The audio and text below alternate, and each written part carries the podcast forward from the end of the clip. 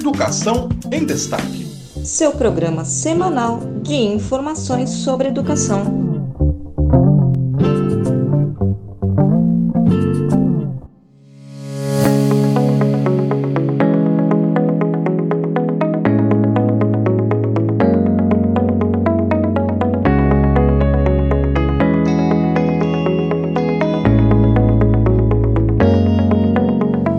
O orçamento do conhecimento, desenvolvido pelo Observatório do Conhecimento, originou-se da necessidade de identificação do montante de recursos públicos destinados à produção de conhecimento no Brasil, a partir do levantamento de um conjunto de ações e despesas do orçamento público relacionados à área.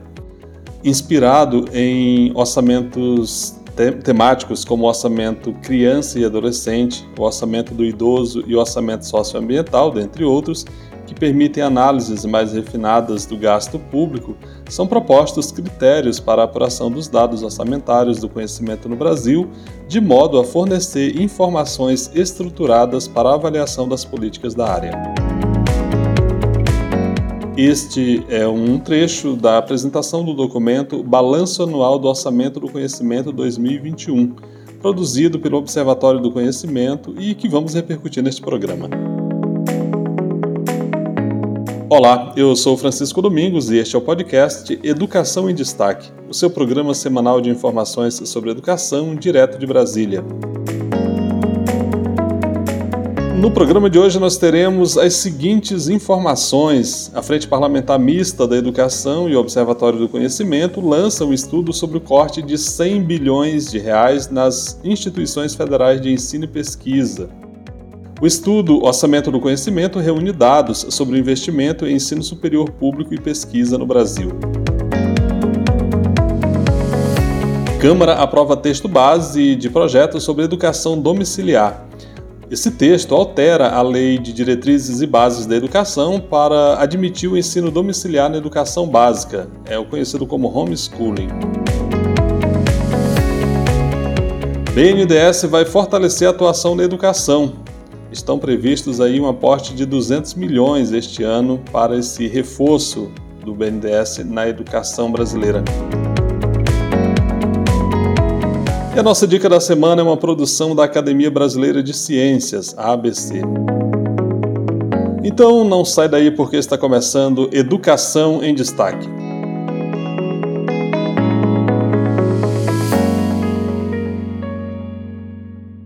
Frente Parlamentar Mista da Educação e Observatório do Conhecimento lançam estudos sobre corte de 100 bilhões nas instituições federais de ensino e pesquisa em 2022.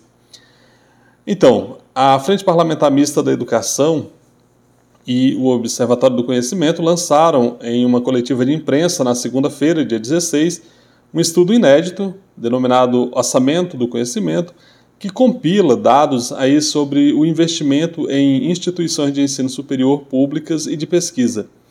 Este ano a previsão é de que as perdas cheguem a 100 bilhões de reais. O relatório busca mostrar esta perda tanto no Ministério da Ciência, Tecnologia e Inovação quanto no Ministério da Educação. E é uma, ele usa uma metodologia agregada dos orçamentos relacionados a, eles dão aí uma rubrica como orçamento do conhecimento. Então, coleta dados relativos ao Ministério de Ciência e Tecnologia e ao Ministério da Educação e aí fecham essa totalização. A economista responsável pela pesquisa é a Júlia Bustamante e ela explicou que o ensino superior em 2021 teve apenas 35% do orçamento aplicado em 2015. Olha que importante essa informação. Então, o, orçamento para o ensino superior em 2021 teve apenas 35% do orçamento aplicado em 2015. O orçamento apresentou trajetória decrescente nos últimos sete anos. As despesas passaram de 27,81 bilhões em 2014 para 10,57 bilhões em 2021. Para comparação, né, todos os gastos da Universidade Federal do Rio de Janeiro, a UFRJ, em 2021 somaram cerca de 3,3 bilhões de reais. De acordo com a economista, a Júlia Bustamante, se tivesse sido mantido o orçamento do conhecimento constante em relação ao que foi aplicado em 2014, Se não tivesse acrescido nada para manter este valor, teria que ser aplicado 83,8 bilhões entre 2014 e 2021. Para a coordenadora do Observatório do Conhecimento, a Maíra Goulart, as perdas são incomensuráveis. Ela ressaltou que estudantes estão deixando as universidades, tanto na graduação, mas principalmente na pós-graduação, por falta de recursos para manter-se dentro das instituições e para dar continuidades às pesquisas. Vou abrir aspas aqui para Maíra, porque essa informação dela é muito importante. Ela diz: há uma geração de alunos que estão saindo da pós, deixando de entrar e, uma vez dentro, estão preterindo a carreira acadêmica por outras carreiras de rentabilidade mais imediata, porque não tem bolsa, não tem financiamento para as pesquisas estão dentro de uma universidade que não tem luz, não tem banheiro funcionando. Fecha aspas. O programa Bom Dia Brasil da TV Globo, ah, da terça-feira, dia 17, ele repercutiu a publicação desse estudo. Então vamos acompanhar um trecho da reportagem. É na Universidade de Brasília, na Universidade Federal de Santa Catarina, em universidades de todo o país. Infiltração, é, falta de manutenção assim de sistemas de água, é, pintura, lavagem das fachadas. É um lugar assim bem feio, assim mal iluminado. Tem corredores que você passa, eles estão trancados porque o teto já desabou. E é assim, um problema vai puxando outros. Uma infraestrutura sucateada das universidades desestimula alunos e professores e pode impactar na qualidade e no tempo de finalização de uma pesquisa, por exemplo. A situação é, chegou ao ponto de, às vezes, a gente atrasa de, de semanas ou meses no desenvolvimento de uma pesquisa porque a gente não consegue ter continuidade no fornecimento de energia elétrica. Isso é, começa a soar um pouco absurdo. Absurdo maior é nem ter o dinheiro para terminar o estudo. O do professor Breno é sobre vacinas para Covid, na Universidade Federal do Paraná. Mas o recurso do governo federal não foi suficiente. Precisou da ajuda de outras fontes. Entidades estaduais, como eu mencionei, é, viram o valor da pesquisa e, e e conseguiram, através de fontes dentro do próprio estado do Paraná, manter o financiamento da pesquisa. Né? Ano passado, os recursos federais para o ensino superior chegaram ao menor valor dos últimos sete anos, 5 bilhões e meio de reais, bem menos da metade do que tinha em 2014. O levantamento é do Observatório do Conhecimento, uma rede formada por associações e sindicatos de professores de universidades públicas. Isso, em termos práticos, implica pessoas que abandonam carreiras ligadas à ciência, pessoas que não vão à universidade porque vêm talvez sendo microempreendedores, um caminho de ter rentabilidade. Então isso assim abrevia muitos sonhos e abrevia um projeto de país. O presidente da Frente Parlamentar Mista de Educação, o deputado federal professor Israel Batista, que é do PSB do Distrito Federal, ele reforçou que a frente acompanha com preocupação os cortes no orçamento. Por isso, no início de 2022, entrou com uma arguição de descumprimento de preceito fundamental, que é uma ADPF, a ADPF número 940, a partir de negociação com vários partidos, tendo aí como líder o Partido Verde. E nessa a DPF ela, ela pede a concessão de uma medida cautelar para que a União restabeleça o repasse dos recursos previstos na Lei Orçamentária de 2022. De acordo com o deputado professor Israel, a garantia constitucional do fomento à pesquisa e à universidade está sendo desrespeitada. E ele lembra que essa DPF está para ser julgada no STF.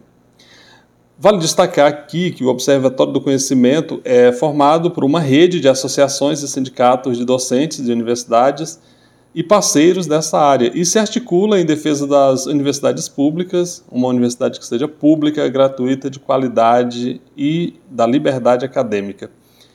E eu falei também da Frente Parlamentar Mista da Educação. Então, a Frente Parlamentar foi formada em abril de 2019 ela é pluripartidária, é composta por 213 deputados federais e 42 senadores. E ela tem como missão defender a educação pública de qualidade para as crianças, jovens e adultos. Articulou ações importantes para a educação, como a aprovação do novo Fundeb, a tramitação do Sistema Nacional de Educação, que precisa ser aprovado em definitivo na Câmara, e medidas para o enfrentamento do impacto da pandemia no setor da educação. Então é isso, um estudo muito interessante que você pode ter acesso na íntegra a esse estudo acessando o Observatório do Conhecimento aí na internet e você tem lá disponível todo esse estudo tratando então dessa redução nos investimentos da educação no Brasil. Câmara aprova texto base de projeto sobre educação domiciliar, conhecido como homeschooling. Isso aconteceu na última quarta-feira, dia 18. O texto base do projeto de lei que regulamenta a prática do ensino domiciliar, homeschooling, foi aprovado então na Câmara dos Deputados. Na mesma sessão, os deputados aprovaram o regime de urgência para a tramitação do projeto. Isso, na prática, evita que o texto fosse analisado nas comissões, ou melhor, em uma comissão especial, então, não houve a necessidade da constituição de uma comissão especial para debater esse assunto, porque, como foi aprovada a urgência, ele foi direto a, a, ao plenário. O texto altera a Lei de Diretrizes e Bases da Educação para admitir o ensino domiciliar na educação básica, que vai da pré-escola, ensino fundamental e ensino médio. É interessante é, é, registrar aqui que a educação domiciliar ela é rejeitada por 80% dos brasileiros, conforme uma pesquisa do Datafolha que foi publicada esta semana. No entanto, mesmo com essa rejeição de 80% dos brasileiros, ou seja, de cada 10 brasileiros, 8 rejeitam essa prática da educação domiciliar, essa é uma bandeira do presidente Jair Bolsonaro. Apoiadores do presidente, inclusive, chegaram a circular pela Câmara dos Deputados nesta semana, aí mulheres que se apresentavam como mães de adolescentes e crianças com os quais elas andavam né, nos corredores da Câmara, pressionando os parlamentares da base do governo para que aprovassem essa proposta do homeschooling. Em carta encaminhada aos parlamentares, o presidente da União Nacional dos Dirigentes Municipais de Educação, a Undime, o Luiz Miguel Martins Garcia, alertou para o que significa a aprovação do homeschooling. Vamos abrir aspas aqui para a carta, para um trecho da carta da Undime. O efeito da educação domiciliar nas crianças será semelhante àqueles causados pelo distanciamento social durante a pandemia de Covid-19 e tão lamentados por toda a sociedade. Além disso, há as situações de crime de abandono intelectual, de violência doméstica e abuso sexual contra crianças que as escolas identificam e encaminham às instâncias responsáveis, fecha aspas. O tema estava entre as metas prioritárias para os primeiros 100 dias de governo. Então, o governo Bolsonaro colocou isso como uma das suas prioridades e reforça, reforçou isso, inclusive na mensagem que ele enviou ao Congresso nesse ano. Para Bolsonaro e apoiadores do governo, a educação domiciliar é uma forma de pais e responsáveis legais aí blindarem seus filhos de supostas ideologias transmitidas dentro da sala de aula. No entanto, educadores sérios rechaçam esse argumento e alegam que o convívio no ambiente escolar é um direito das crianças. O deputado Bacelar, que é líder do Partido Verde na Câmara, um deputado da Bahia, se posicionou contra o projeto de acordo com Bacelar, as famílias já têm o seu direito garantido para a escolha da educação de crianças e adolescentes. Para o deputado, a lei permite aos pais, mães ou tutores que escolham qual escola, a linha pedagógica e o que consideram mais adequado para a educação dos seus filhos. E ainda de acordo com Bacelar, a educação familiar desvaloriza a profissão dos docentes e a ciência, o que é um fato a, o que o deputado Bacelar está falando aqui é repercutindo uma posição dos educadores sérios do país que reconhecem na prática do homeschooling, da educação domiciliar, um prejuízo para os estudantes. O deputado Rogério Correia, do PT de Minas Gerais, foi à tribuna da Câmara para discursar contra o projeto. Então vamos ouvir um trecho da fala do deputado Rogério Correia. O meu assunto também hoje é a educação e, assim como o professor Israel, uma solicitação para que a gente não vote urgência neste projeto chamado de homeschooling. a educação tem sido o alvo predileto do ataque do bolsonarismo. Desde que o governo Bolsonaro entrou, que nós recebemos ataques quase que diários no sistema educacional público brasileiro. Mas não é de se estranhar. A ultradireita sempre fez isso em qualquer parte do mundo. Hitler chegou a queimar livros, eles e os seus nazistas na Alemanha, porque discordavam de um ensino que pudesse ser público e queriam impedir que as ideias fossem plurais e que a sociedade tivesse conhecimento delas. Esta ideia de homeschooling, ela é uma contraposição, na verdade, à ideia da escola pública, infelizmente. Eu, num debate que fiz outro dia sobre esse tema, um defensor da homeschooling disse que o desejo deles é que isso fosse para todos. Imaginem uma escola onde é para todos, não a escola pública, mas a escola em casa, a educação domiciliar para todos, substituindo a escola pública. Tem por trás disso uma visão elitista, um certo medo de que as coisas se misturem na sociedade. E elas precisam, nesse sentido, se misturar, porque nós defendemos uma igualdade social, defendemos que todos tenham plenos direitos, mas é evidente que a diversidade de pensamento, a diversidade de ideias, tem que conviver desde a infância. A escola pública é, portanto, um aprendizado importante do ponto de vista pedagógico, mas também do ponto de vista ideológico. Alguns dizem, não, mas essa homeschooling não serão para todos, serão apenas para alguns. Mas por que isso? Por que uma diferenciação e não o fortalecimento de um determinado modelo que no Brasil nos foi essencial? Vamos lembrar que a escola pública para todos ela é vitoriosa, em especial a partir da Constituição de 88. Então é nova no Brasil. Atualmente, o ensino domiciliar não é permitido por decisão do Supremo Tribunal Federal, que em setembro de 2018 entendeu não haver uma lei que regulamente o ensino domiciliar no país. Embora a lei não proíba explicitamente a prática, ela também não é permitida. A gente tocou nesse assunto aqui porque esse projeto foi aprovado na Câmara na, nessa semana. Ele ainda precisa ser encaminhado ao Senado, onde muito provavelmente vai ser objeto de muito debate. Certamente alterações acontecerão lá no, no, no Senado nesse projeto, caso ele seja levado à votação. É, as alterações que eventualmente venham a ser introduzidas nesse texto faz com que ele volte necessariamente para a Câmara, de tal modo que muito, é muito pouco provável que ao longo desse ano esse problema se resolva, que essa questão avance no Congresso. De qualquer modo, a gente vai acompanhar e vamos trazer aqui a repercussão dessa aprovação e o avanço desse debate no Congresso. BNDES vai fortalecer a atuação na educação. Estão previstos aportes de 200 milhões este ano. Então é isso. O Banco Nacional de Desenvolvimento Econômico e Social, o BNDES, quer fortalecer a atuação em educação no Brasil. Na segunda-feira, dia 16, o banco apresentou a jornalistas as ações que estão sendo implementadas no país.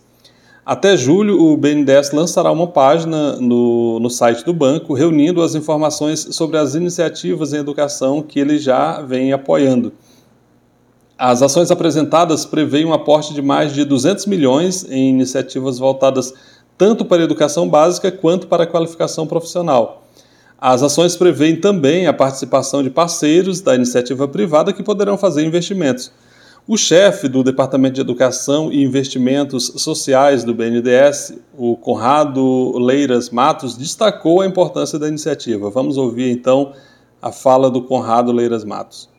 A educação é, é um aspecto fundamental, né, tanto do ponto de vista econômico e social, né, para a formação de cidadãos plenos. É, ela é super importante também né, no aspecto econômico, para a qualificação, para a geração de produtividade, para o empreendedorismo e para o desenvolvimento econômico do país. Faz todo sentido que o BNDES, como o Banco Nacional de Desenvolvimento, né, como o Banco Nacional de Desenvolvimento Sustentável, que tem como seu propósito transformar a vida de gerações promovendo o desenvolvimento sustentável, tem a educação como uma das prioridades, um dos temas fundamentais na sua atuação. Os eixos de ação na educação básica são o fortalecimento do processo pedagógico, a gestão e o uso pedagógico da tecnologia. A prioridade é que o projeto atenda a regiões vulneráveis e chegue a 4 milhões de estudantes. O orçamento previsto para este ano é de 80 milhões do BNDES, mais 80 milhões de parceiros a serem é, recrutados aí pelo banco. No que diz respeito então à inclusão produtiva, a intenção desse fundo socioambiental é estruturar cooperativas e associações produtivas e fomentar o, o empreendedorismo.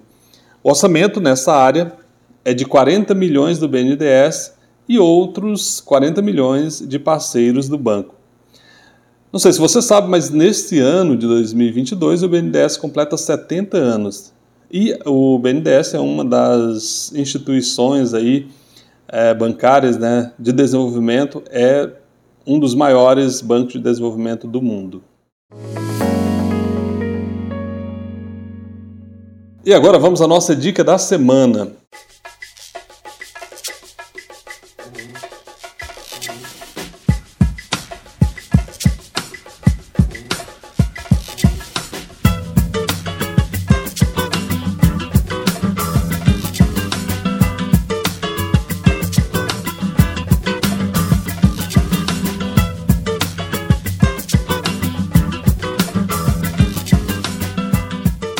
E a nossa dica é uma produção da Academia Brasileira de Ciências, a ABC.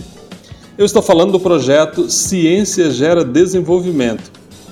Bom, todos nós sabemos que a ciência está por toda parte, mas infelizmente a sua presença nem sempre é percebida e devidamente valorizada.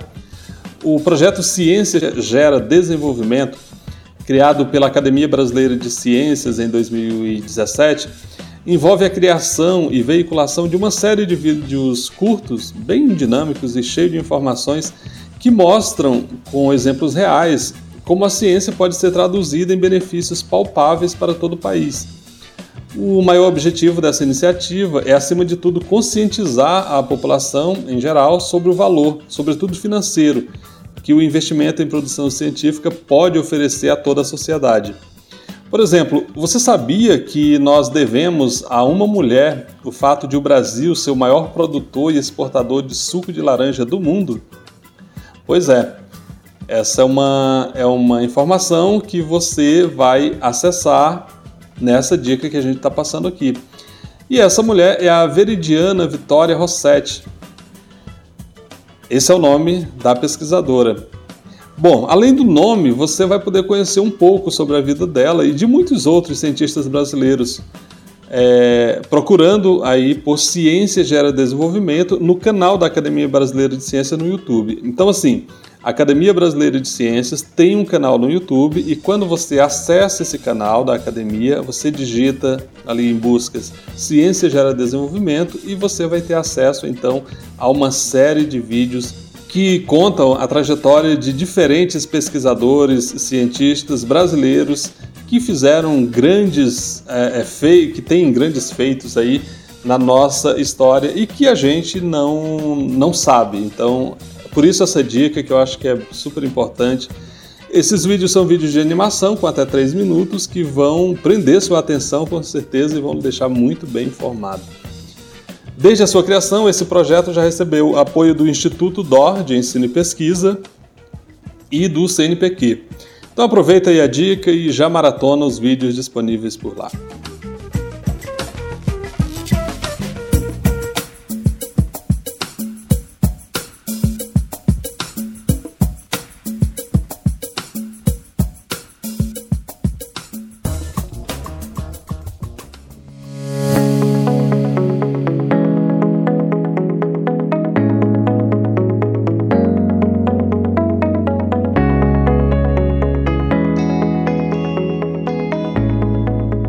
Nós estamos chegando ao final do nosso programa. Muito obrigado pela sua audiência. O podcast Educação em Destaque é uma produção de Destaque 61, assessoria e consultoria. E este programa foi produzido com informações da Agência Câmara, do Portal da Frente Parlamentar Mista em Defesa da Educação, da Agência Brasil, do Portal G1, do Portal da Academia Brasileira de Ciências e jornal Extra Classe. O podcast Educação em Destaque é feito com muita dedicação para você que valoriza conteúdo de qualidade, mas ele não seria possível sem o apoio dos nossos parceiros. Sindicato Nacional dos Técnicos de Nível Superior das IFES, o ATENS Sindicato Nacional, a ADURGS Sindical, que é o Sindicato dos Professores de Instituições Federais de Ensino Superior do Rio Grande do Sul, o Sindicato dos Docentes das Instituições Federais de Ensino Superior dos municípios de Ananindeua, Abaetetuba, Belém, Bragança e Cametá, o Sindiproinfispar, e da Casa Saberes, Casa Saberes Apoio Multidisciplinar. E você também pode apoiar o nosso podcast, para isso você não precisa fazer um patrocínio, é muito mais simples, basta você acessar as nossas redes sociais. Nós estamos no Instagram com o perfil educação.destaque e aí a grafia lá é educacão.destaque, então você acessa o nosso perfil, passa a acompanhar a gente por lá. A gente posta conteúdo todos os dias nesse perfil do Educação em Destaque no Instagram. Também estamos no Facebook, Educação em Destaque, e no YouTube, onde você também pode acompanhar esse conteúdo. E aqui pelo Spotify, onde você pode aí é, clicar, tocar no coraçãozinho aí, demonstrar que você está curtindo o nosso conteúdo. Então é isso, e eu te peço também que compartilhe os nossos conteúdos nas suas redes sociais, nos seus grupos de WhatsApp, nos seus grupos de Telegram, e assim a gente vai poder fazer com que esse conteúdo chegue muito mais longe. Eu vou ficando por aqui, a gente se encontra na próxima semana. Um grande abraço, até lá. Tchau, tchau.